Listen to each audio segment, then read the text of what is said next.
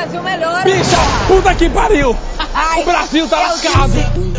Vai tomar no cu você e seus filhos. Se quiseram matar a jararaca, não bateram na cabeça, bateram no rabo.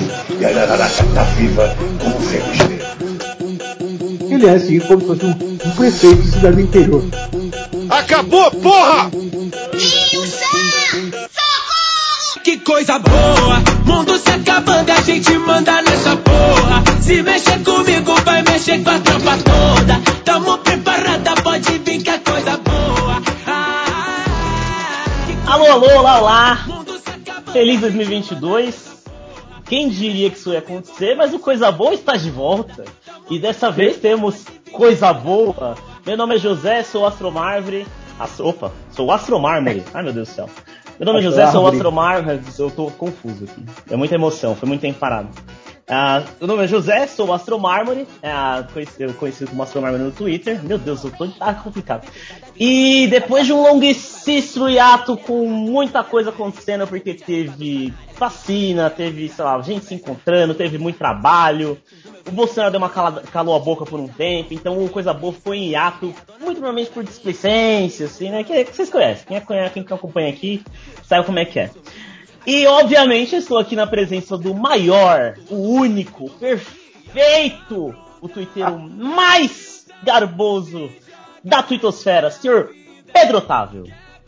Ai, gente, estamos de volta. Aquela até semana que vem, ou daqui a duas semanas, que foi no último episódio, foi até o ano que vem. Involuntar- Involuntariamente. Você vê aqui o enferrujado da galera. Mas é muito bom estar de volta decidindo aqui, fazendo essas análises desse postil baronil.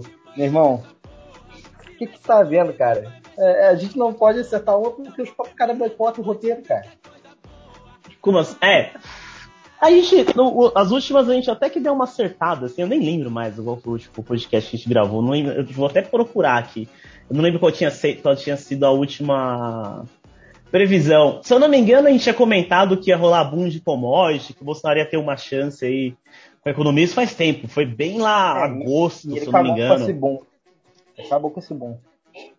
Ele o quê? Eu não Porque entendi. chegou a China. Ele acabou com o bom, porque a China, por exemplo, parou de comprar carne de boi, continuou sem comprar, porque ele continuou cuspindo na China. E aí pronto. E aí já. já... Tanto que a carne até deu uma. Ela parou de aumentar, né? Não diminuiu, ela parou de aumentar. Consegui comprar uma peça de, de A100 por 26 reais. Porque antes estava dando 30.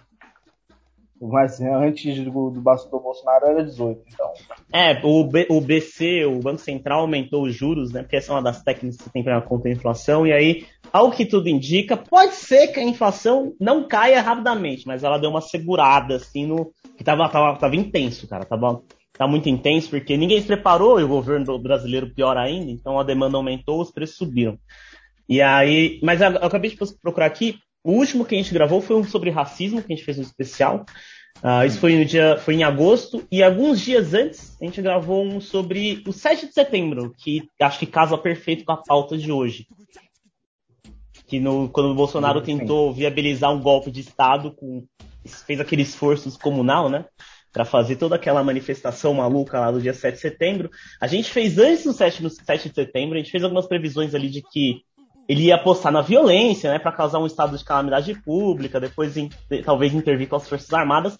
Essa era o provavelmente era provavelmente não, isso, se eu não me engano foi o que a gente mais comentou naquele episódio, que era o que, que a gente imaginava que ele pretendia com o 7 de setembro. Fazendo um te recapitulado. falar que, Pode ir, falar que ele manda tava brasa. conseguindo. Ele tava tava. conseguindo. Assim, Ele tava. Manda, manda ver falando, mas ele tava conseguindo. Assim, ele, ele- em termos de montagem do evento, ele teve um sucesso, né? Apesar do esforço grande, porque ele já não tem mais, já não estava mais com aquela base, né, de, de 2020. Apesar do grande esforço que ele teve para fazer a manifestação de 7 de setembro, foi um sucesso. Ele botou gente na rua, falou lá o que tinha para falar, mesmo dando umas escorregada ali, que acho que a gente até pode comentar depois. Só que o que a gente não previa é que ele fosse arregado do jeito que ele arregou, né? Isso eu realmente fiquei até surpreso, assim. Eu achei que ele ia tentar bancar e depois ia desvirtuar o assunto, igual ele sempre tem, mas ele arregou tão grande. E, e isso traz para esse episódio o primeiro episódio de 2022, que não tem como não conversar, não tem como não falar sobre isso, que é a treta Bolsolavo. Bolsonarismo e o olavismo estão assim, azedo, com os papéis de divórcio, bem no linguajar do Bolsonaro, com os papéis de divórcio quase prontos, só falta a assinatura dos dois lados ali, né? Ah, essa é a história de um velho senil que era o guru do presidente do Brasil. Ele acha que a Pepsi tem feto abortado. É claro que esse louco tinha que estar internado.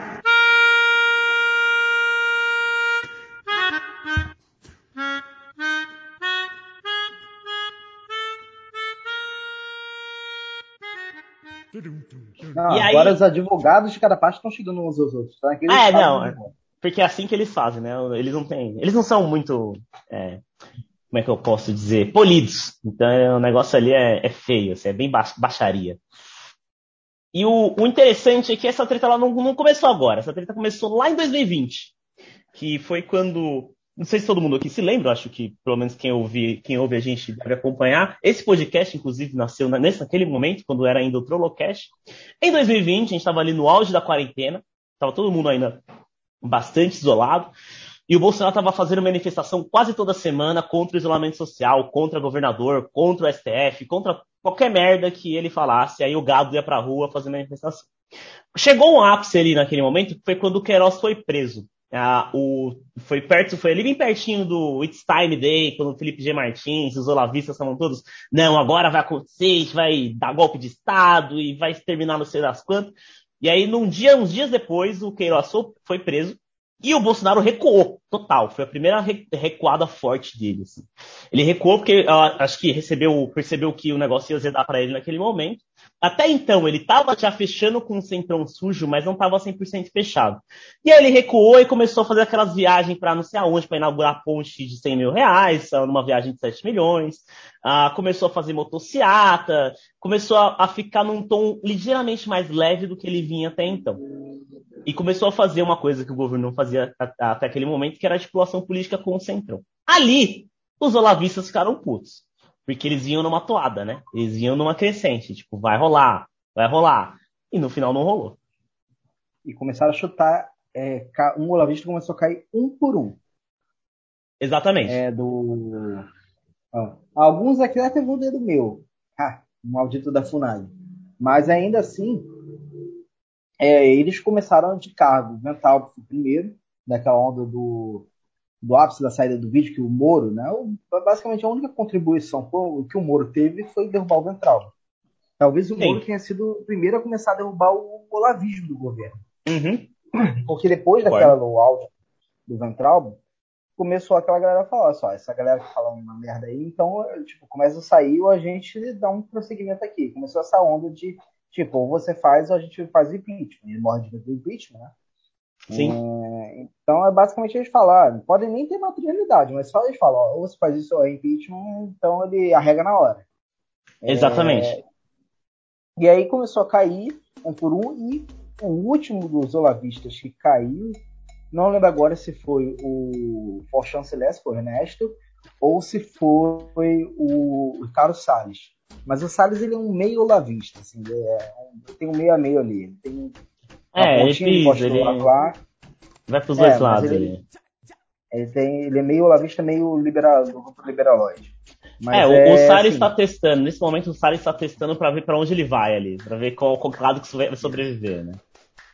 Isso, e, e ele saiu porque já começou saindo com, com a denúncia de corrupção. E ele foi Exato. enxotado. Então, assim, é, pra, do grupo olavista adotar ele, é saber que vou adotar o cara que já tá com a Polícia Federal na cola, né? Na cola.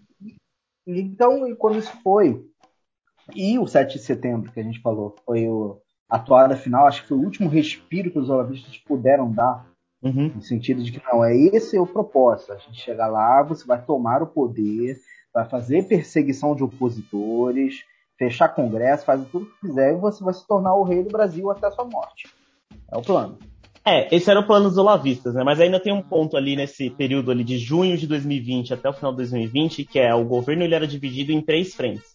Eram olavistas, militares E o Centrão ali sujo, mais ou menos participativo, e a equipe econômica ali tentando. Acho que os evangélicos também, mas é. É, mas evangélicos não sei, são, é aquele. É a bucha. É, é, é, a bucha, aquele que não vai largar nunca. Então, ele, é, tinha, mas tinha um embate muito forte entre esses três polos, que eram os, os, os liberais, né, os, os, a galera do Guedes e uma galera do Centrão, os militares e os olavistas. E os, os, militares, eles não gostam dos olavistas, assim, eles nunca gostaram. Então, quando os olavistas começaram a cair, foi também quando os militares começaram a tomar mais, mais, mais, mais poder dentro do governo. E isso deixou os olavistas mais putos, porque os olavistas odeiam muito mais militares do que os militares odeiam os olavistas. E aí eles começaram, né? lembra que teve várias tetas de olavista, sobretudo no Twitter, falando, ah, esse galera do zóio verde, que são a favor dos militares. Tá influenciando o governo, os militares estão acabando com o governo, estão acabando com o governo, estão acabando com o governo. Isso foi metade de 2020 até o final. Ou melhor, é, essa, essa crítica né, vem até agora, mas foi mais ou menos ali onde isso insuflou. E aí em 2020, pode falar, pode ir. Não, e aí nessa parte ainda do, dos militares, né, que foi essas ondas, porque segundo o que, o que vai e passa na boca miúda do esgoto é que ah, foram os militares que sempre seguraram o, as intentonas de golpe. Até então, é. Até, o, é, até, até os, alguns que gostam, mas assim, a ideia, ah, não vou dar o golpe porque, em tese, o, tudo que eles botam é que os militares é que tem que agir nesse golpe. Os militares, eles querem lavar a imagem de que, de alguma forma possível, eles querem lavar a imagem primeiro de que eles são responsáveis por, por golpes militares, e que são, Uhum. Então, ah, se eles dessem o golpe militar de novo, ia ser novamente eles entrando para lá acredite da história. E dessa Sim. vez, uma segunda vez. Eu espero que na segunda vez que isso possa ocorrer, não, já não tenha mais anistia. É tudo para cadeia. Mas, é, outro ponto que eles querem é porque estão ganhando. É, quem mais está ganhando dinheiro agora com o governo Bolsonaro são os militares. São os militares. Não só por enriquecimento das próprias forças armadas em si, mas como todos os militares aposentados têm, sei lá, empresa de. Por que, que eles estão achotando até não poder mais? Porque tudo isso é empresa de militar. É. Empresa Inclusive, de militar. Eu acabei de ver uma matéria bem interessante que saiu em um dos grupos aqui que a gente segue, que é uma matéria, se eu não me engano, de metade do ano passado, que fala sobre exatamente sobre isso eu vou procurar aqui de novo e vou recomendar para os ouvintes. Mas, no geral, em, em, linhas gerais, a matéria fala como que os militares têm um projeto para o Brasil, um projeto político para o Brasil, e esse projeto vai 100% de encontro a enriquecimento dos militares, assim, é, é bizarro. Então eles têm, sei lá, eles têm instituto, eles têm fundação, eles têm empresa, e aí, quando eles, mano, foi tirando os olavistas, que até então a intenção dos olavistas do governo era fazer isso, que é instituto, fundação, empresa. Aí eles falaram, agora a gente toma conta, agora a gente mantém aqui o que a gente quer. Mas, é, enfim, tem um outro ponto aí em 2020 que conta bastante ó, como é que chegou, como é que a gente chegou até agora, né, nessa treta Olavo-Bolsonaro, que foi um negócio que, quando o, ali foi bem pro final do ano, se eu não estou enganado, que o Olavo fez algum vídeo falando que ele tinha perdido algum tipo de processo, não me lembro muito bem, que ele ia ter que pagar uma grana para alguém. Talvez do Caetano, acho que é do Caetano que tem que pagar os milhões. Talvez seja do Caetano. Tem que, eu vou eu, talvez eu busque e coloco na edição, na edição do, do podcast. E aí ele ficou, ele gravou um, um vídeo uns dias depois, pistolaço pistola com o governo, assim, falando, vou, esse governo, se eu quiser, eu acabo com esse governo. Porque você. É, fala, ele sempre fala, tipo, eu nunca me envolvi, eu só indiquei um ou outro, eu nunca nem conversei com o Bolsonaro, mas se eu quiser eu acabo com ele. E eu tô apanhando sozinho, em Minas Gerais, ele fala isso, né? Eu tô apanhando sozinho ninguém me ajuda. Eu sou, ele, ele até fala que é o, eu sou o, o indivíduo, o brasileiro mais perseguido da história do país. Aquele lance maluquices, aquelas megalomanias Olavo. Né? Ali, para mim, ali foi o começo do racha. Ali, os olavistas do Twitter falaram, tá vendo? O velho tá aqui, ó, o velho ajudou tanto aí, vocês estão tudo virando as costas. Vocês estão tudo negando ajuda. Ali, para mim, foi um puta. O racha começou ali. O que a gente tá vendo agora é só a consequência prática dessa, dessa parte.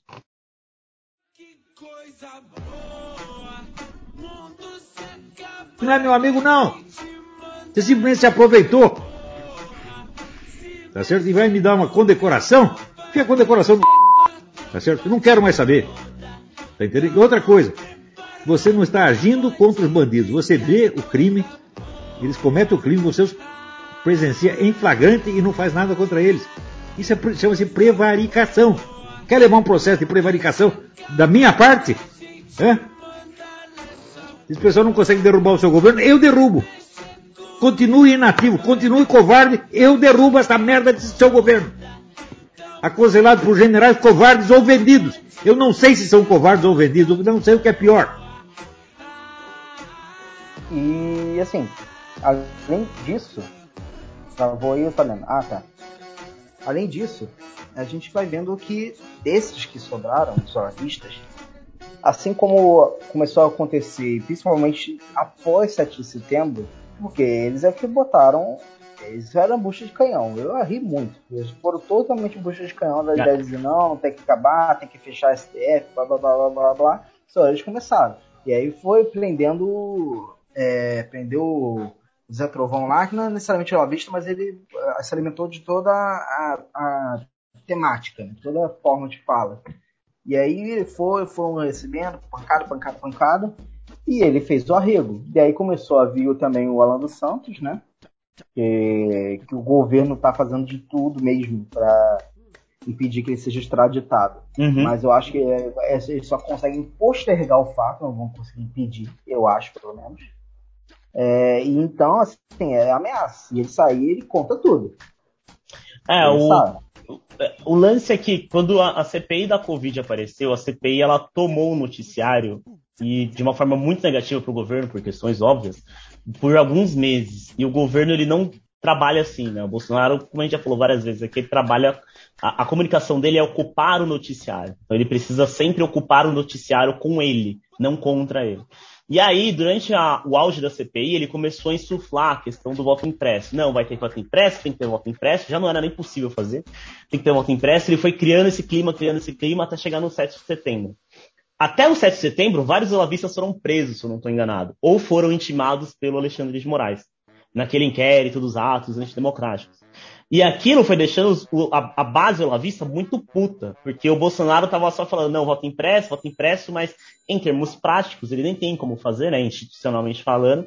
Eles queriam que o Bolsonaro desse um. botasse o Moraes na cadeia, ou invadi- desse um golpe de Estado, alguma coisa parecida. E o Bolsonaro tentou juntar tudo isso no 7 de setembro, blá blá blá. Aí, bum, 7 de setembro, foi aquele, aquela maluquice lá que durou um, dois dias. Veio a cartinha. Quando veio a cartinha do Temer, aí, pra mim, aquela, essa é a bomba final que separa o olavismo do Bolsonaro. Sim. Mas tem ele- um detalhe. É, é assim, existe o, o olavismo que a gente sabe que tem todos o- o, ah, os minionzinhos do Olavo, tipo os japoneses, que são bucha de canhão, mais bucha de canhão ainda. Uhum. É, todo, todo o grupo ele. Mas os alunos, nesse momento, o Olavo estava tendo um, um- um porém. O Olavo, tem que lembrar que ele estava internado. Ele veio Sim. e conseguiu uma internação mágica, porque ele simplesmente veio direto do avião do vindo para o Brasil, já foi para o hospital, ficou internado, fez todo o tratamento de graça, para depois voltar, sabe, sei lá como, mas conseguindo esquivar intimações da Polícia Federal. Sim. É, mas assim, ele ficou esses, esses meses sem comentar nada porque em tese ele estava internado. E quem se pegava as redes dele são os alunos preferidinhos dele, tipo o Grimaldo. Sim. Só que esses alunos dele, o Silvio, é, acho que o, o Custer e tudo mais, eles estavam é, ainda assim tentando fazer briefing de governo de dizer que ah, é, eu acredito que a carta veio por um grande tratado. É, sim. Eles ainda estavam tentando fazer os bombeiros. Uhum. Só que assim, eu, eu não sei se isso foi pro briefing direto ou se eles estavam tentando inventar, mas de al- alguma forma, porque eles ganham dinheiro com isso, né? O que mais. O que, a única coisa que move um olavista é, é tá ganhando dinheiro, superchat e Pix. É. Então, principalmente porque caras ficaram putos e começaram a perder. E aí, nessa narrativa, os olavistas é, olharam e falaram, vocês estão de sacanagem comigo, né? De os minions de falar tipo, que Uhum. não, isso é um plano, que claramente não é um plano, ele arregou, pelo óbvio. Então, eles começaram a ter problema com a própria base. E a própria base olavista, né, falando dos mais buchos né, contra os menores, começaram a fazer agora a política do voto nulo. Sim.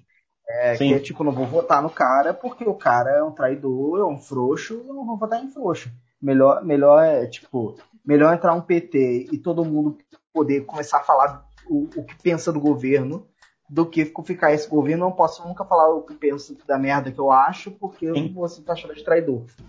É, é interessante você mencionar que o Olavo ficou internado, ele ficou doente uns três meses, se não me engano, não, uns dois, três meses. É? E aí, nesse meio tempo, o- o- essas contas maiores, né, o Kilster tal, tal, realmente foi sendo bombeiro, porque eu acho que era a falta de briefing do Olavo, no caso. E aí, quando o Olavo voltou e olhou e falou, peraí, a base inteira aqui, que acredita em mim, tá dizendo que vocês estão errados, vocês têm que estar errado. E aí ele voltou agora e ele veio com dois pés na porta, né? Tanto que o Grimaldo virou do nada, virou começou a falar mal do governo do nada. O Kilster tava na live agora do dia 28. O Alan dos Santos tá meio perdido lá, mas não tá falando muito bem do governo.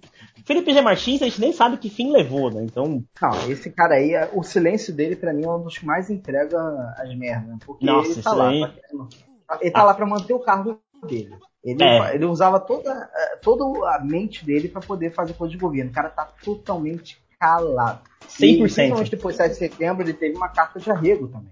teve. Tipo, ah, tá não há solução política, é, é, cuide da sua família, do teu bairro, da tua comunidade, porque pensar no político ele fez isso depois apagou, mas assim, porque ficou feio, porque ele arregou. E aí, é, basicamente, o único objetivo dele é: eu não vou trair o governo, porque senão eles vão me jogar os leões, a proteção que eu tenho, porque ele foi fazer aquela merda de supremacista Uhum. e se ferrou. Então, assim, se ele trair os caras, eles vão começar simplesmente a.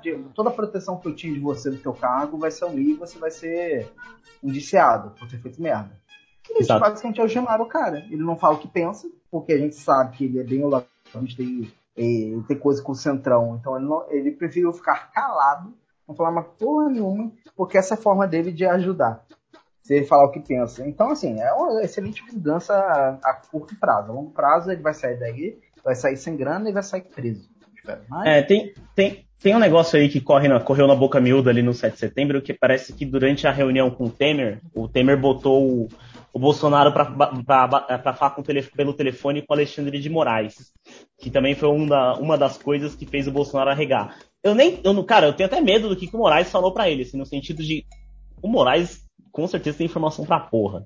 Então é bem capaz que, tipo, sei lá, o Moraes podia, tipo, mandar uma caralhada de gente presa, mas tanta gente presa de uma vez só, que não ia sobrar ninguém pra chupar o saco do Bolsonaro, sabe? Então, talvez por isso o Felipe G. Martins ficou na dele também, sabe? Sei lá, não sei. E não somente isso, é, tem que lembrar que ah, com o Roberto Jefferson também preso, é, o PTB era o único partido que os olavistas estavam tentando ir. É, Os olavistas estavam tudo tentando ir pro PTB, principalmente de São Paulo, no caso do Faca. E, eles, e a CPI Sim. pegou o Faca de jeito, e o Alexandre de Moraes pegou, prendeu, e até agora fez o Roberto Jefferson. Então, é, eles, eles, a primeira coisa que eles fizeram foi ba- bater, acabar com o Partido Olavista, né, uma parte dessa vingança. E outra foi o governo também ter escolhido o PL para isso. que é o Então, centrão assim, mais o- centrão, assim, tipo, puta, o, o clássico E aí- sujeira, sabe? Então, virou essa união dele. O que marca agora, tipo, antes a gente falava bolsolavismo, agora só tem o bolsonarismo e o olavismo. Eles Exato. têm pautas em comum, mas eles agora não estão mais siameses. Eles chipou todos. E aí chegou até o, o Ernesto, né? Que sai fazendo em live falando. Ah, não, não sei, chegou um momento que eles distribuíram pílulas azul, falando do, do Matrix, né? Distribuíram pílula azul e botaram no café do presidente. Não botaram no meu. Né? Eu saí de dele, mas, tipo, botaram no do presidente. Os caras É é. O Ernesto, eu vi o Ernesto metendo pau no governo umas três, quatro vezes pela internet, assim, só que ele fala tão enrolado, ele é tão ruim de oratória que o pessoal nem faz muita questão de bater nele, sabe? E aí. Mas o- Pode só, ir. Só concluir nessa, e aí dessa da onda, quando eles saíram, esses caras, e aí ele escolheu o PL, é que fe- fechou, porque, ah, se ele não vai escolher o PTB, então vamos pegar o nosso carro do briefing do bolsonarismo agora, chapocar PTB. É, pum, saíram batendo, falando lá, falando dos integrantes, é. Roberto Jefferson traidor, porque o Roberto Jefferson ficou puto, ficou preso, soltou o verbo, e aí agora, pronto, ele é traidor pra sempre. E o Roberto Jefferson uma- tava ganhando visibilidade, que é um negócio que o bolsonarismo É. não tolera. Ele não tolera competição, ele não tolera outros nomes. Sim. E é- o que e foi tirando de cada um desses, é, e, e muitos do PTB, por exemplo, aqui o Douglas Garcia, Uhum. também bem olavista, foi já, é, já teve decisão com o Eduardo, porque justamente o que tu falou. É, se, se tem alguém que tá tendo alguma proeminência, tipo, o, o Daniel Silveira daqui a pouco ele é chutado. Algo Daniel. Silveira- Daniel Silveira tá lá, lá falando coisa do que ele agora quer virar que é o Marte. Vai, ele vai ser chutado, vai ser taxado de traidor. Principalmente vai. porque deve não ter papas na língua. Uma hora ele vai ter que começar a bater de novo no STF. Assim que ele puder, ele vai batendo de novo no STF, batendo no Centrão e afins. E é, Centrão é a base do governo. Tanto que ontem mesmo, que, que tu falou, mostrou, é tu fala. É um, um, acho que ontem foi um dos maiores sintomas que eles viram essa cisão. Teve um, teve um ocorrido ontem no dia 2, mas antes eu vou fazer um comentário aqui. Uh, tem alguns, é, alguns políticos bolsonaristas que eles, eles sacaram que o Bolsonaro muito provavelmente vai ser carta fora do baralho em 2023. Só que eles têm um interesse próprio político em se manter na vida pública. Então, no caso, se reeleger. Vários. Carlos Jorge, Daniel Silveira, Janaína Pascoal, Uh, logo mais, eu não duvido, Bia Kisses começar a ir para uns lados meio torto, sabe? Então toda essa galera ali que tava ali no PSL, que chupa o saco do Bolsonaro para um grandíssimo caralho, essa galera chega uma hora que elas vão começar a meio que tirar o deles da reta em relação ao Bolsonaro. E aí o, o, o Carlos Jordi, eu não sei se o evento foi ontem ou anteontem, fez o, participou de um evento que era chamado de Congresso do Politicamente Incorreto, que sabe-se lá o que quer dizer isso, de, de Niterói, Niterói. Que, e que seria um congresso onde você, sei lá, fala palavrão, sabe? Tipo, esse negócio politicamente correto é uma bobagem. E aí, nesse congresso, tava o Daniel Silveira e foi também o Silvio Grimaldo. E o Silvio Grimaldo desceu a lenha no governo. Falou, não, o governo largou as pautas, até o voto impresso largou as pautas, e não sei o que, e o Centrão, e blá blá blá. Aí o nosso queridíssimo Carluxo, que é porque só tem lunático, né, cara? Só tem maluco nessa brincadeira. Nosso queridíssimo uh, Carluxo ficou puto. Porque o Olavo batendo no governo e os olavistas batendo pro, no governo não é bom pro, pro governo. E aí o Carlos Jordi postou um vídeo dele no, no Congresso. Se eu não estou enganado, ele comenta nesse vídeo que o Silvio foi lá e agradeceu a fala, alguma coisa do tipo. Mas o, o Silvio efetivamente foi. Inclusive tem o vídeo, vou colocar aqui a fala dele na edição. A questão do voto auditável. Né? O projeto andou bastante. Né? A Bia e o Felipe carregaram praticamente o piano nas costas. E a verdade, eu sei que eles não podem falar isso aqui por questões óbvias, mas eu posso. Né? A verdade é que o governo não fez porra nenhuma pela aprovação do projeto. Né? Ou fez muito pouco, fez, ficou muito aquém. Né? da aprovação daquilo. E aí o, o Carlos Jordi postou uma, postou uma parte desse, desse vídeo no Twitter dele. E o Carlos foi lá e comentou.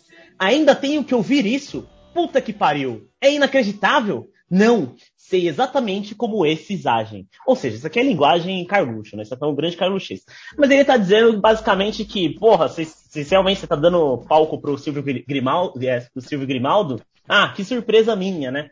Eu sei exatamente como vocês estão agindo, ou seja, eu sei exatamente que vocês estão tirando de vocês da reta, porque vocês não estão exatamente 100% com o Bolsonaro, porque obviamente eles sabem que o Bolsonaro é provavelmente carta fora do baralho em 2022 e vai perder as eleições, e eles não querem perder as eleições junto com o Bolsonaro. E aí o Carlos Jordi respondeu, eu vou ler aqui um pouquinho longo, vocês me perdoem, mas ele falou, entre aspas, é isso mesmo? Carlos Jordi falando. É isso mesmo? Então você não considera importante que seu pai tenha mais deputados e senadores aliados para não ficarmos mais reféns do presidencialismo de coalizão? Não entendi sua crítica. Então agora, desde, 2000, desde 2016, ao lado do seu pai, sou traidor? Era só o que me faltava. Xará. Abraços. Esse xará é muito bom. Assim, é muito, tipo, deboche, tá ligado? E aí o Carlos se doeu, depois foi no Twitter dele falar da indireta, porque, sabe, esse cara, isso me deixa muito puto. Os caras ficam posando de macho, e arma, e ah, blá blá blá, e politicamente incorreto, e depois fica dando indireta. No, e depois fica dando indireta no Twitter, tá ligado? Aí foi o Carlos Bolsonaro e falou: vou me fazendo desentendido que é melhor. Quando tiver que expor, eu exponho. Por mim, nem começava, mas estava demorando. Tudo tem método, que ele só sabe falar isso. Tem método, tem método, tem método, tem método. É. Os caras têm síndrome de perseguição desgraçada.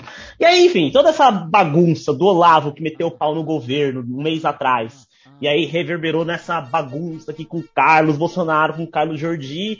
E no final de semana passado, no dia 28, rolou mais um, uma live do Bernardo Kilster, do Silvio Grimaldo e do Olavo de Carvalho, Todos, os- basicamente a live tem 1 hora e 45 minutos e é só metendo o pau no governo e só o Olavo falando, eu fiz muito pelo país, eu fui o pioneiro da, dire- da direita, tipo, chorando pra porra porque ninguém ouviu ele.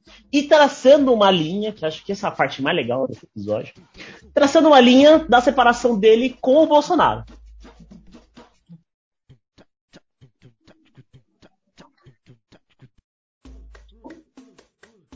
Você cortou? Ah, tá. É, eu achei que eu ia falar. Mas o ponto é, quando, quando chegou nessa hora dele, que aí o que acontece? Isso foi só uma reação. Qual foi a primeira reação do bolsonarismo? Porque qual, qual é a grande diferença do bolsonarismo pro olavismo, né? É basicamente qual é o deus da, dessa religião, dessa seita. Exato. Então, assim, con- conforme eles disseram que é, o, o Olavo já se distanciando, o Olavo falou: ah, você é um subproduto meu, de fato o Olavismo veio antes do bolsonarismo. É, então eles começaram uma onda de dizer é, que eles vão é, afirmando que categoricamente que não, o Olavo não é nada. Quem era o Olavo antes do Bolsonaro? Então eles começaram a usurpar o que o, o- a coisa que o, o Olavo mais preza, que é o próprio ego. Exato. Quando eles, quando eles começaram a usurpar esse ego, meu irmão, aí que começou o problema. né? E e essa live foi só, só a primeira de muitas que ele vai vindo. Porque eles começaram nessa linha. E eles começaram a usar, primeiro, por indiretas, começaram a usar o, o Sérgio Camargo, é, e aí acho, que, acho que também usaram a Carla Zambelli, tudo pra ficar dando indireta para eles. E aí Stock chegou o Sérgio Camargo e falou que o que eu falei aqui foi, botou embaixo, quem falou que o cara pra mim foi Bolsonaro. E aí pronto, né?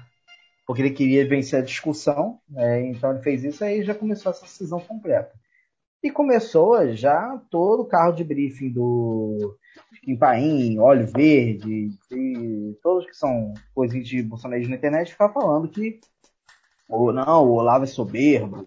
E aí começaram a, a pegar print de dizer que o Olavo, ah, você não pode lavar roupa suja, e aí eles tentando usar contra o Olavo. E aí esse, e é- esse tem método, né? A gente observa muito esse tem método no- no- na, na linha do Carluxo.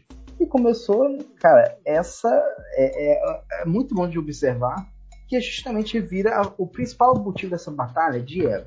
Primeiro, o bolsonarismo de não admitir que ele mesmo traiu, de fato, a gente olhou, ele traiu essas diretrizes, ele não traiu o bolsonarismo, porque o bolsonarismo é só um projeto de poder. Exato. Ele Na verdade, lá, ele é um ele- projeto de família, né? É um projeto de família, né? Se ele tá no poder, tá tudo certo. E para eles, é, eu tô cumprindo o meu propósito, tô cumprindo o que eu quero fazer. Só que é, o Olavo tem um projeto de destruição. O, o, o Bolsonaro não tem esse projeto. Só que esse projeto, ele pode largar simplesmente de mão enquanto ele for presidente ou se forem deputados. Enquanto eles estiverem com foro privilegiado e podendo pegar na grana o que puder, né? Então, eles vão, ele, pra eles estão de boa. O lavismo não. O lavismo, ele quer a destruição pela destruição. Ah, não importa se vai todo mundo se entrar numa guerra civil vai morrer gente pra caralho, se a gente vai empobrecer o país, se a gente vai ter. É, ah, não importa se a China, que é o nosso maior comprador, parar de comprar da gente, não importa, porque a gente não está comercializando com o chinês. O objetivo é não comercializar com o chinês, então não importa se o país, o país vai quebrar. O, o, o bolsonarismo não se importaria do país quebrar. Mas se ele fizer isso, ele, fica, ele sofre impeachment, então ele não faz. Exato. Essa é uma o- diferença. Essa Não, é uma é. diferença crucial. o, Ola- o olavismo ele não tem esse apreço pela instituição, não que o bolsonarismo tenha, mas é que sem a instituição o Bolsonaro tá fudido. O olavismo ele quer a destruição da instituição para evitar de estar fudido. Por isso que o Bolsonaro, o Olavo fala várias vezes, o Bolsonaro não tem poder, ele tem apoio social. E é verdade, ele tem apoio social. Pode não ser, ele não é com certeza o mesmo de quando ele ganhou a eleição. E não é o maior apoio social do Brasil. Mas ele tem apoio social. E, e eu concordo com isso, eu concordo com o Olavo falar isso. Ele não tem esse poder que o Olavo desejaria, que o Olavo deseja, que é o poder de romper com tudo. Ele não tem esse poder. E isso deixa o Olavo puto. Porque ele esperava que eu, o Bolsonaro, fizesse. E esse é o sonho molhado do olavismo, romper para você não ser deposto nunca mais. E o Bolsonaro não vai conseguir fazer isso. Tem uma, uma coisa que eu acho muito interessante que o, o ne- nessas últimas lives que o, que o Olavo tem solto, né, e tem comentado, ele, além dessa risca que ele tem traçado com o Bolsonaro, o Olavo ele também tem, ele, tem, ele, ele preza muito pelo ego e pela estrutura de poder que ele tem dentro do olavismo. Dentro do olavismo ele é um único e vai ser sempre o único enquanto ele estiver vivo. Não vai ter ninguém que vai usurpar na, na visão dele. Todos os outros, todos que estão abaixo dele são alunos ou burros. Então ninguém, ninguém é tão perfeito quanto ele. Ele é megalomaníaco, né? Então, ele, ele nesses, nesses, nesses pontos, o, o, olavismo e o bolsonarismo eles se, se parecem muito. Mas na, na hora de decidir o que tem que ser feito na prática, o, o, o cagaço do Bolsonaro fala mais alto. O Bolsonaro sabe que vai ser preso. E o, e o olavismo não queria nem que essa possibilidade existisse diante de uma eventual tomada de poder. Assim.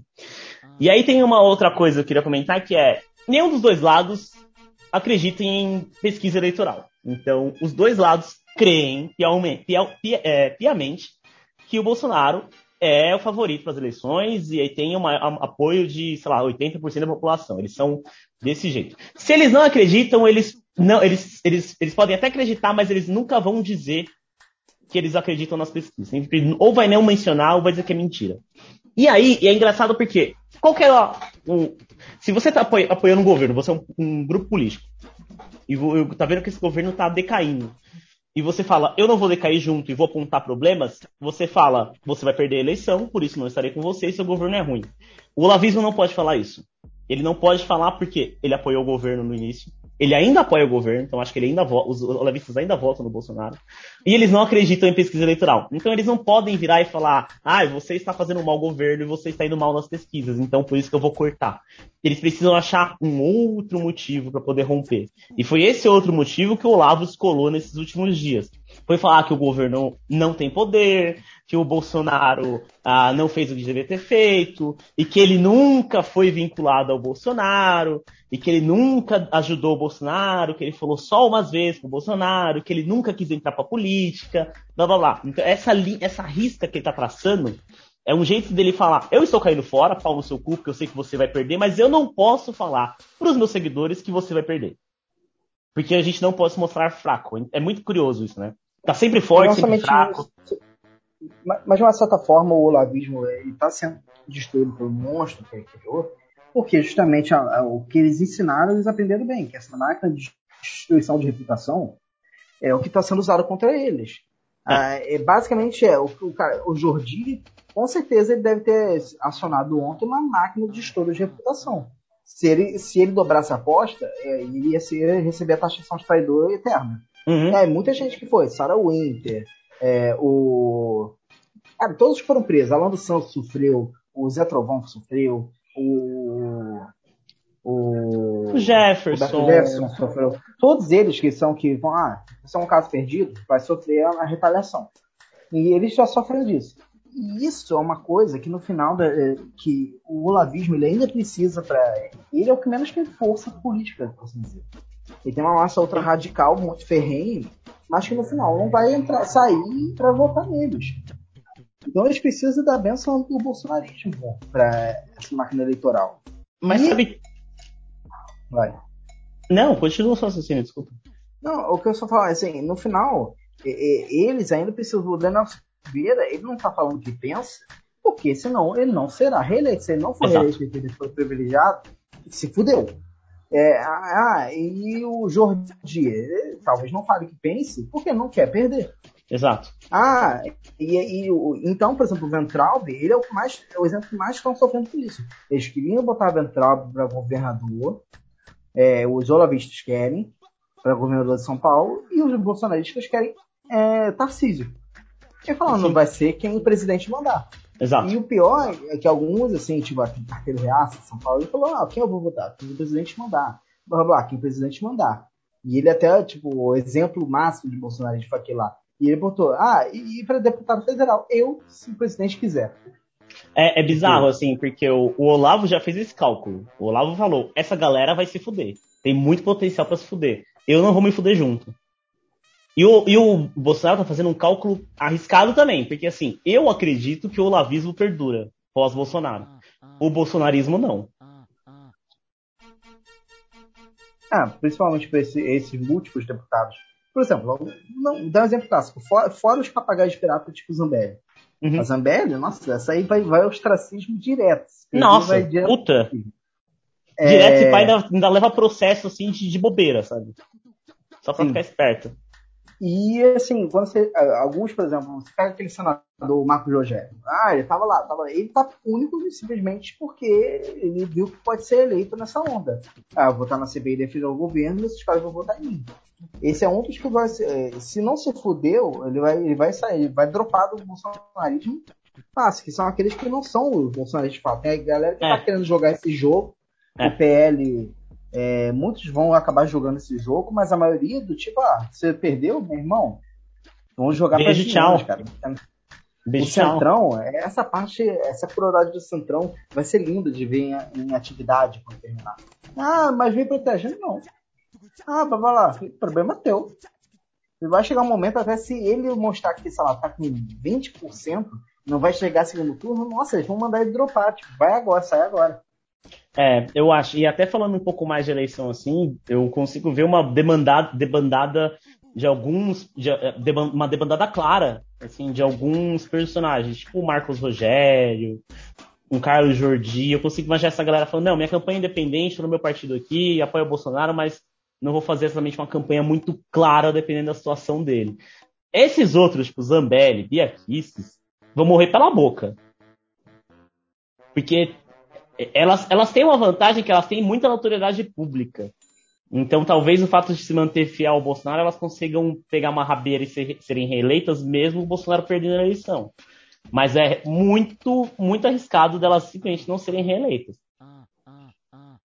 É, para esses substratos, assim, a gente vê al- algumas pessoas dessa uma alegria. Por exemplo, eles quiseram meter de senadora quem quer tentar aquela Janaína Pascoal. Nossa, ela vai se ferrar muito.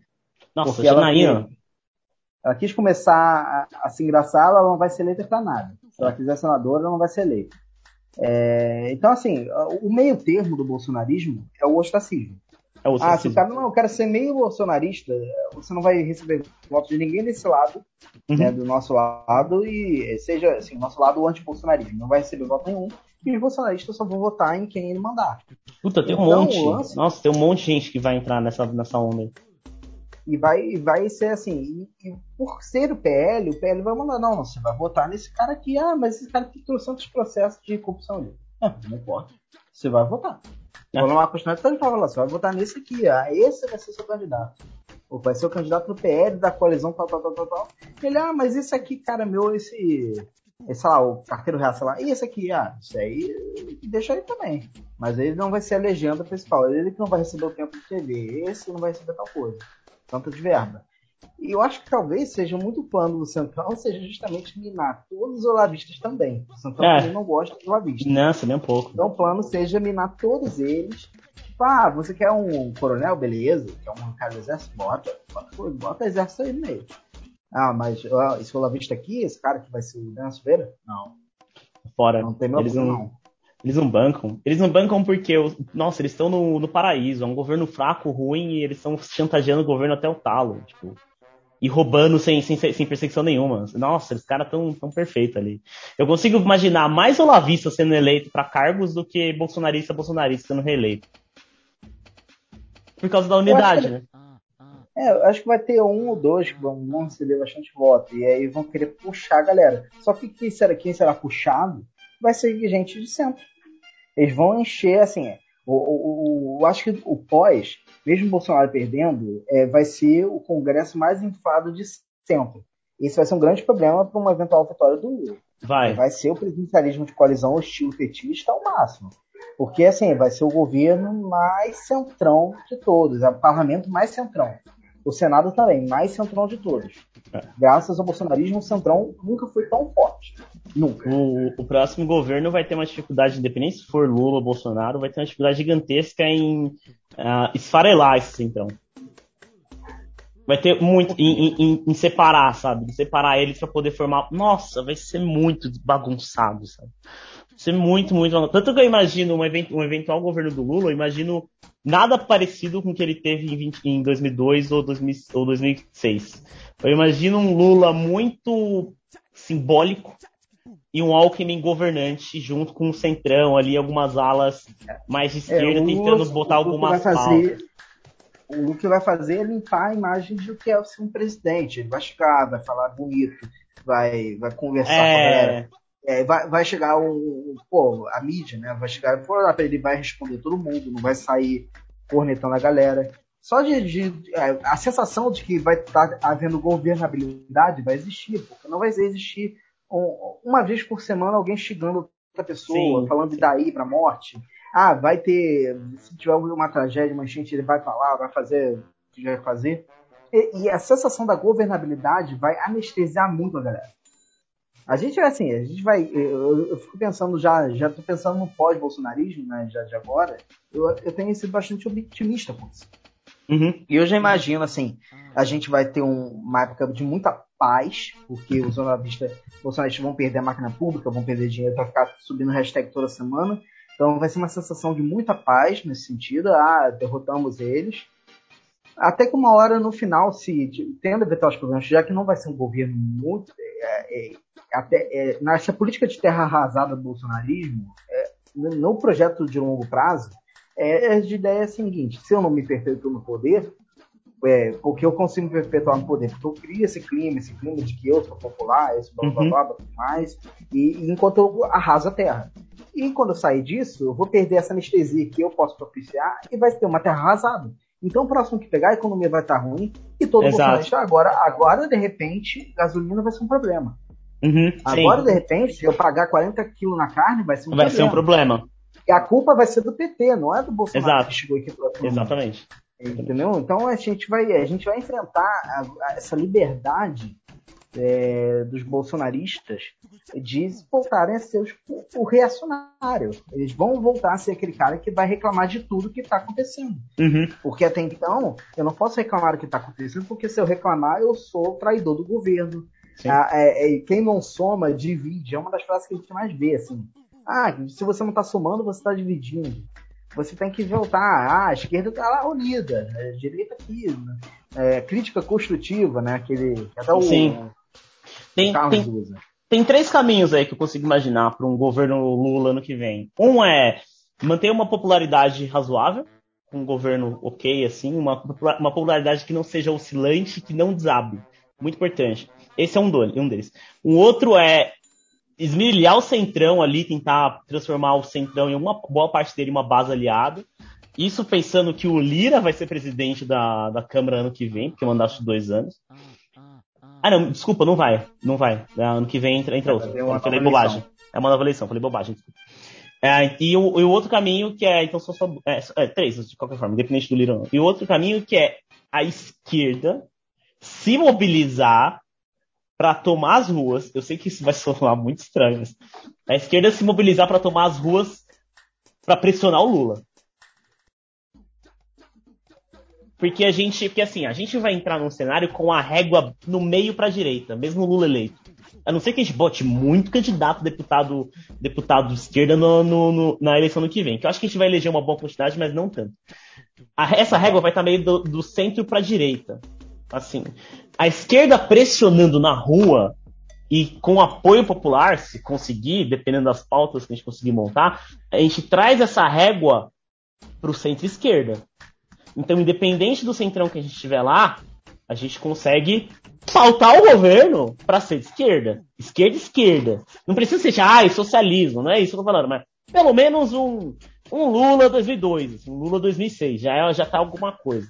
Essa é uma arma muito importante, seria muito importante. Infelizmente a gente não tem essa, essa mobilização e eu tenho certeza que o PT não vai. cansada, a galera, a galera tentando respirar ainda a economia, vai voltar a ter, É. tipo, ah, vai- a galera vai voltar a querer, ah, eu quero viver uma vida do. tá feliz, tá podendo comprar. É, É. Se voltar um pouco do poder de compra, talvez venha. Mas eu acho que a gente ainda vai estar. muita gente vai estar ainda catando os pedaços. É, Primeiro, eu não, nos primeiros dois anos de, de Lula vai ser catando os pedaços. eu não sei, eu, eu tiraria. Se eu fosse o PT, eu criaria umas pautas sociais. Assim. Igual o Bolsonaro fez. O Bolsonaro ele fez um negócio que, tipo, ninguém pensou em fazer na história da República depois de assumir um governo. Que era assumir o, a porra do mandato e, e ter uma base fomentada para impulsionar, para impulsionar as próprias pautas do governo. Aquelas manifestações pela aprovação da aposentadoria, que aquilo foi, de certa forma, também um suicídio político, e um suicídio enquanto, enquanto cidadão para quem apoiou, foi brilhante. Porque ele falou, ah, e nem era a pauta dele, né? Era uma pauta que a equipe econômica estava tentando engatar junto com o Temer. E ele falou, ah, beleza, vai ter que passar a reforma da Previdência, então eu vou botar toda essa militância na rua para poder pressionar o, a estrutura governamental a favor da reforma da Previdência. Só que aquilo ali é uma pauta ruim. Assim como todas as outras pautas de manifestação do Bolsonaro, que eram pautas golpistas, pautas pró-morte. Se, a gente, se o PT for esperto, conseguir manter uma mobilização para pautas que sejam direcionadas à esquerda, a gente consegue vencer um, um, uma base, um centrão grande dentro do, dentro do parlamento. E melhor que isso, a gente constrói uma base de esquerda muito sólida como atuação política, que é um negócio que a gente está meio disperso. Seria genial da parte do PT. Não sei se eles vão fazer algo parecido, tenho minhas dúvidas, acho que não. Mas se não for isso, vai ser igual você falou, vai ser catar, é, procurar catar cavaco ali por dois anos e quem sabe dois anos depois, depois de uma melhora ali, ser estável para poder ou encabeçar um sucessor para o Lula ou o próprio Lula em 2026, né? É, o ponto é, eu acho que assim, o, se souber pegar um gancho de aproveitar que a, pelo menos não está piorando, né? Vai ser uma despiora. Eu falei, falo vai ser. Anos, vai ser despiora. Mas assim, isso claramente com o Tulo não abrindo, vai ter mais economia. Então, conforme Lula vai chegar aqui, vai ter mais incentivos externos, porque muita gente não. É, a galera acha que não, de fato, é, a política de terra arrasada dele para o agro é muito bom. É só, na verdade, é só para o agro, mas para as indústrias, para a geração de emprego, tá tudo fugindo. É péssimo, é péssimo. Então, quando tiver alguma coisa, se tiver algum estaleiro, principalmente tipo, pegar algum tipo de, de grana pública para investir na parte industrial, que deve ter, uhum. acho que vai ter uma, uma, um investimento na parte de indústrias, ah, botar alguma montadora aqui, fazer sei lá o que for, é, vai ter um, esse fala desse aumento de empregos, então isso vai ser uma forma de a galera primeiro sentir, ah, chegou esse governo, tá coisa melhorando, porque temos que ser pragmáticos. É, é uma ideia do bolsonarismo que acho que o pragmatismo não existe, na verdade esse foi um dos maiores pontos deles levarem tanta porrada, porque Sim. eles acharam, ah, eu, eu, vou, eu criei o culto ao líder, então o culto ao líder não vai sentir gasolina. Meu irmão, sente. Porque na casa da gente lá que, que é bolsonaro, então a gente não tá falando mal de carne, tá falando de tudo. Não tá assimilando o governo, mas tá falando mal. Sente, a pessoa sente, é, é idiota achar que não sente. É, eles conseguiram ah, tentar meter de que ah, isso é culpa da pandemia e não minha, né? A culpa dos outros do governo federal, né? Aquele meme muito bom. É, e eles conseguiram fazer isso, mas já uma hora não perdura, uma hora dói, cara. Dói, dói muito. É, e a classe média tá, tá sentindo isso. Então, Caralho. Então, conforme principalmente a classe média sentir que tá tendo emprego, tá, é, a galera tá podendo festejar mais e vai poder estar tá festejando mais, porque a partir do ano que vem vai ser mais ainda final de pandemia, porque assim, é aquela coisa, mesmo que ainda tem as suas variantes, algo assim, a, a vacina já mostrou sua eficácia sem tempo. Então a gente já, pô, chega um momento que eu acho que a gente vai ficar, vai, como vai ser gripe, ah, gripe quantos, a gente tem que ver e pesquisar depois, né? Não vou supor. Sim. Mais. Ou vou supor, mas vocês entendem que eu tô supositório aqui. Ah, gripe comum mata 200 brasileiros por ano. Gripe com, com vacina e tudo mais. Talvez seja isso que vai se tornar Talvez. A, a, o coronavírus. Ele vai matar uns 50, 400 ao ano. Vai é, virar uma doença como qualquer outra. Eu acho. Inclusive, talvez a gente esteja vendo aí um, um, um prelúdio disso, né? Com a Omicron. Tem muita gente pegando Covid, principalmente depois do, do ano novo. Vamos ver as próximas semanas. Né? Muita gente pegando Covid, mas muita, muita gente. Só que Muita gente assintomática, porque aquele Covid que você pega porque você fez um teste que tinha que ir não sei para onde, para o trabalho, aquele teste protocolar que você não você nem saberia que você tinha pego. E muita gente com Covid leve. Uh, eu falo, até comentei isso hoje. As minhas redes sociais deixou de ser um obituário lá por volta de setembro, agosto. Mais ou menos. Eu nunca mais vi, tipo, ah, morreu minha tia, morreu meu primo, sabe? Essas, essas pessoas que pareciam e tal. Que era muito triste. E eu fico muito feliz por isso. Então pode ser que a gente tenha aí um prelúdio dessa, dessa própria adequação, adaptação do vírus como uma doença respiratória pouco letal. Mas ainda voltando para um próximo governo, que a gente vai falar disso pra caramba aí longo desse ano, mas eu sinto muita falta de ter uma campanha de governo. Uh, o Lula podia já ter. É eu não sei se ele pode fazer isso, mas ele podia ter um plano que, para mim, eu, José, são os que eu me interesso mais, que eu acho que as pessoas parariam para ouvir. Um plano econômico, porque é necessário, do jeito que está. Um plano de investimento, porque a gente precisa, nosso investimento externo está tipo capenga. Um plano de geração de emprego e um plano de segurança pública. E esse aqui não é porque é, grita aos nossos olhos, mas é porque a, o PT pecou muito na segurança pública nos anos dele. Pecou muito. A gente tentou lá os armamentos, mas não deu muito certo, não reduziu o taxa de homicídio e tal. E acho que se ele tivesse um plano inteligente, saudável, salutar de, de segurança pública, e vendesse bem esse plano, ele, puta, ele chancela uma, uma vitória tranquila ali e se o plano for bom, de uma maneira executável. Que, cara, o Bolsonaro entrou, ele foi muito forte. Um dos grandes pilares dele era a segurança pública. Só que do jeito de extrema direita, né? Que é tipo, mete em bala todo mundo, pau no cu de todo mundo, que não me chamo Raimundo. E claramente, se não deu certo, inclusive só piorou. Se eles entrassem com uma dessa, você. E, e, só diminuiu o número de homicídios porque o perdeu a polícia de subir, então parou de ter chacina todo dia. Exato, exato. E aí por isso parou, o policial ter tiroteio. É, porque, convenhamos, fora as circunstâncias, é, eu já morei perto, poxa, morei, né? Tem casa do lado de comunidade e a gente escuta é sempre assim. Os caras estão lá e, e, já andei andando aqui, o cara passa de moto com arma. Cara, eles estão ali, vira aquele estado paralelo. É. Mas não tá rolando chacina, tiroteio todo dia. A única vez que vai ver quando não há polícia entrando, e várias vezes o tiroteio só acontece que a polícia entra, não tô dizendo que acontecendo a polícia entrar, não tô dizendo que é, é, desse sintoma, eles estão lá parados, entre aspas, na deles, e não tá tendo tiroteio todo dia. Os caras não estão atirando a bala nas pessoas do entorno não fazem isso. É, só quando tem briga de facção. E já sofri também agora nesse bairro que eu tô. Né, antes, na época das UPPs do Rio, vieram todos para cá e começaram a tomar os morros daqui. Nossa, aquilo que era horrível, cara. Quando era PP, é. PP, é todo dia de um tiroteio. Tinha todo dia um tiroteio. Mas, sim, e fora desses momentos, aí, como é que sabendo dessa realidade, o Freixo é um cara que tem muito essas pautas de segurança por isso, né? Essa parte do Rio de Janeiro tentar ele, essa tentativa de ver como é que vai mitigar, é uma boa, porque a, a decisão de botar só mais armamento na mão da polícia e entrar não vai dar certo. Nunca não, deu, não deu nunca certo deu. até hoje, não vai dar certo depois. Então, é entrar de outras formas, cara. Não é com o pé na porta e tiro. É, é, é, é com, sei lá, mete mais programas é, públicos, vai trazendo pessoas, vai aumentando a escolaridade a gente reduz o desemprego. Nossa, vocês vão ver que a redução do desemprego vai tirar muito é, gente do tráfico. Sim. Vocês vão se assustar, né?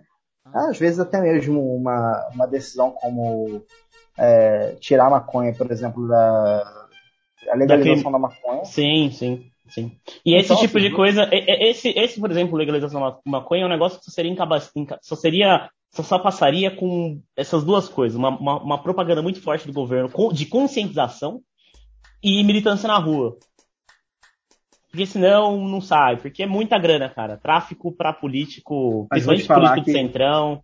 Chega um PT e começa a meter discriminação no maconha, eles conseguem juntar, tipo, humoristas e olavistas e bolsonaristas de novo e fazerem é.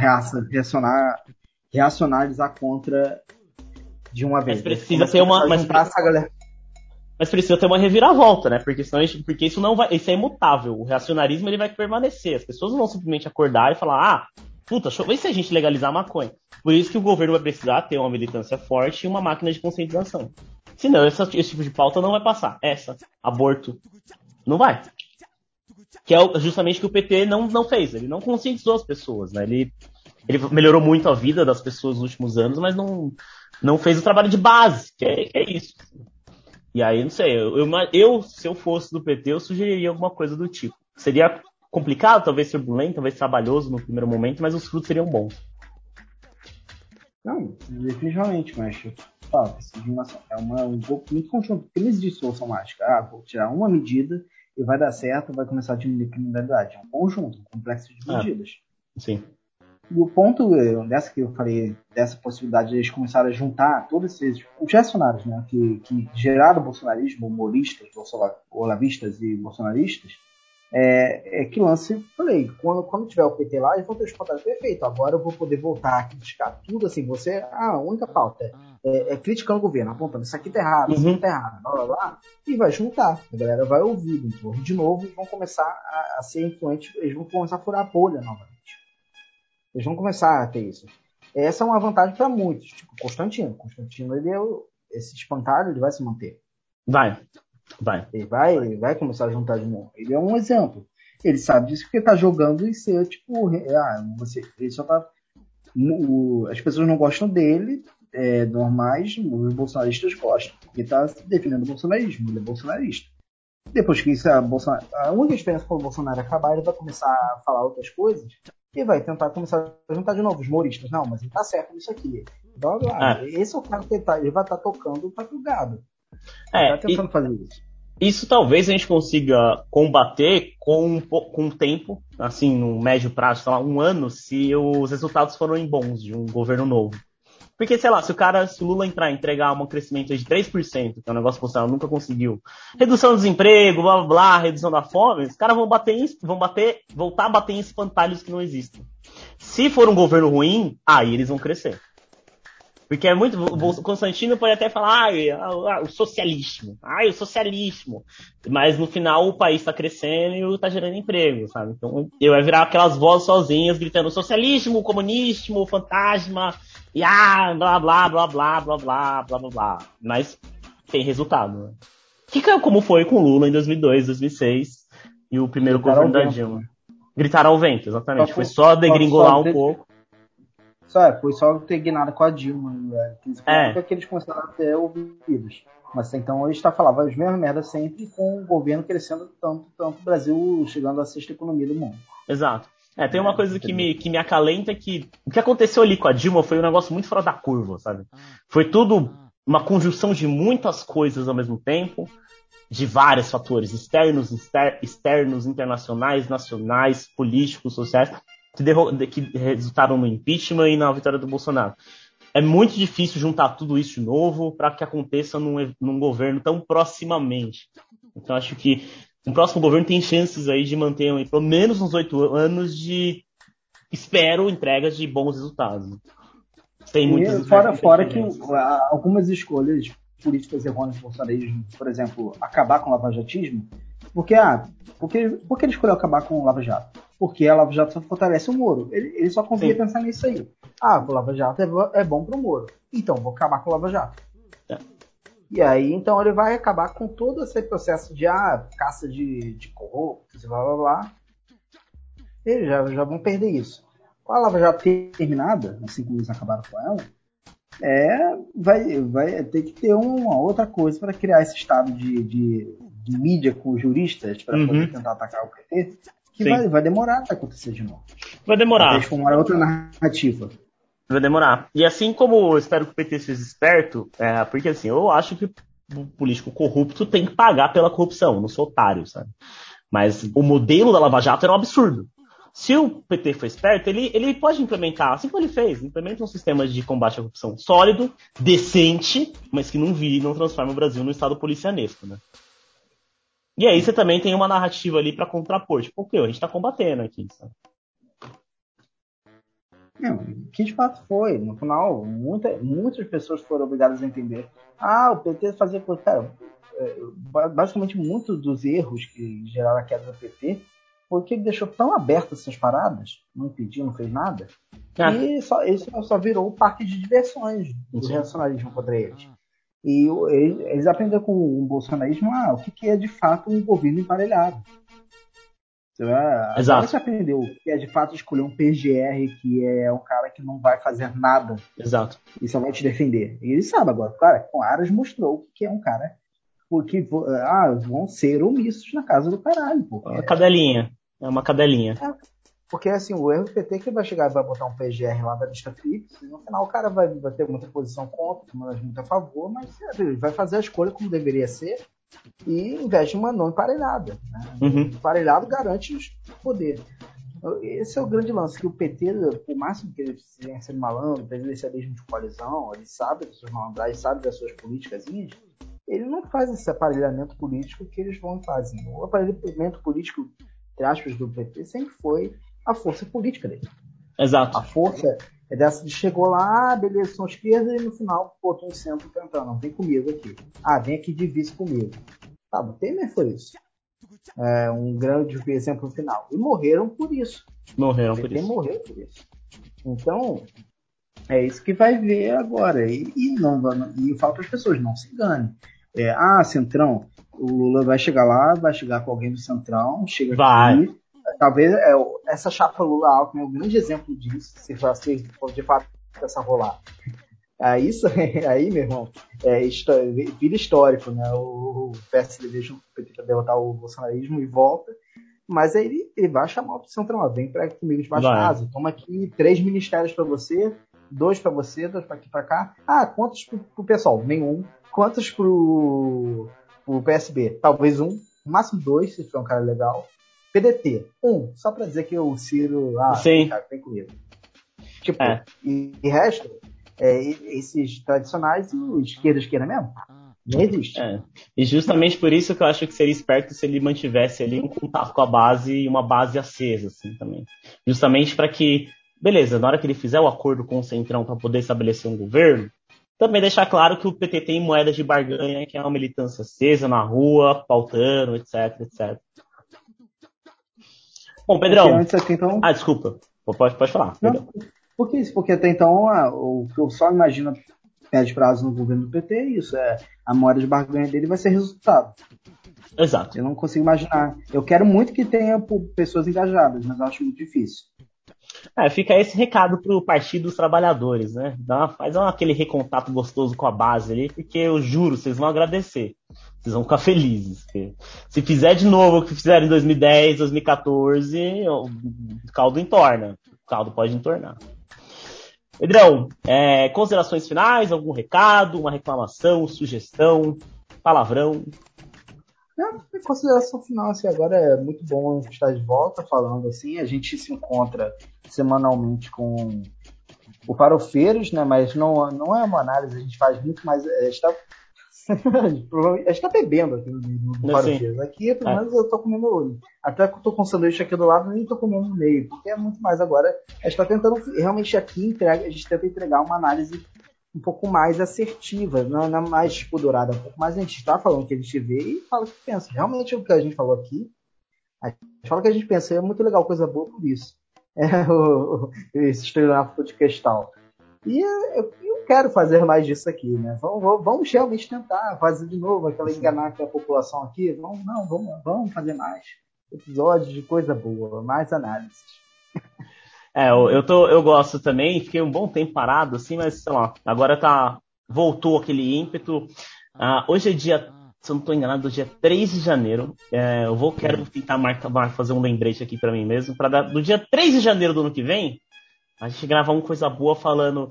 E aí, como é que vai ser esse ano? E eu espero que seja tipo com um governo decente, com um governo da minha posição, um governo do Lula, tal, pra gente começar a pensar aí também, porque assim como eu disse que é importante que o partido tenha em mente que ele precisa reconectar com a base, a gente que é da base também não pode deixar de cobrar o partido.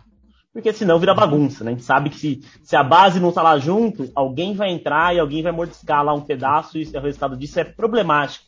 Como foi em 2016, como foi na eleição do Bolsonaro, como foi na pandemia. Então é, é isso. Esse ano também tô aqui, ó. Hum, eu tô me coçando aqui, ó, para falar muito de política esse ano, porque a eleição é muito divertida, então vai. E nossa, 2022 vai ser uma maluquice, assim. Vocês já se preparem. E é isso, é bom demais. Preparem muito, gente.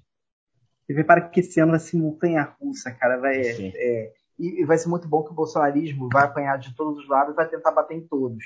É, Esse é o problema, e, e tá muito sozinho nessa. Então, é, é, cara, eu acho que se, se as coisas forem bem, a melhor das hipóteses, ele se ferra logo no primeiro turno. eu tô aqui na torcida para isso também. Vou ser um pouco mais conservador É, é difícil, mas se isso acontecer, meu irmão, é, meu irmão, é carnaval fora de época. É, eu vou tentar cravar essa um pouco mais perto da eleição, assim, mas hoje eu arrisco que ele vai chegar um pouquinho mais competitivo no segundo turno ainda.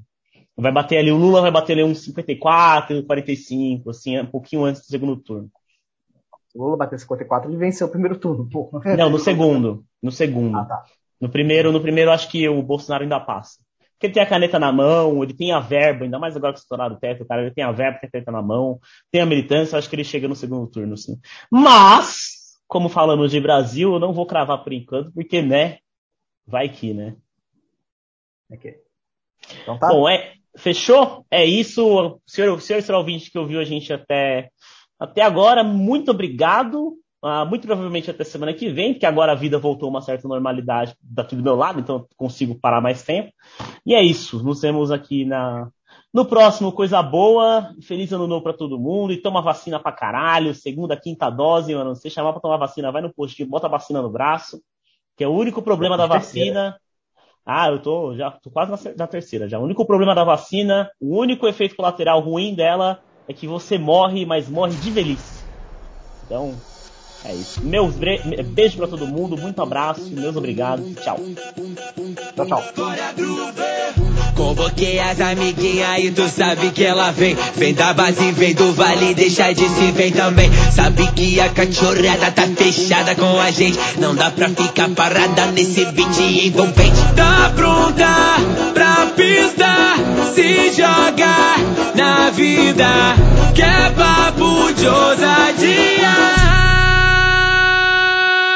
coisa boa. Mundo se acabando, a gente manda nessa porra. Se mexer comigo, vai mexer com a tropa toda. Tamo preparada, pode vir que é coisa boa. Ah, que coisa boa. Mundo se acabando, a gente manda nessa porra. Se mexer comigo, vai mexer com a tropa toda.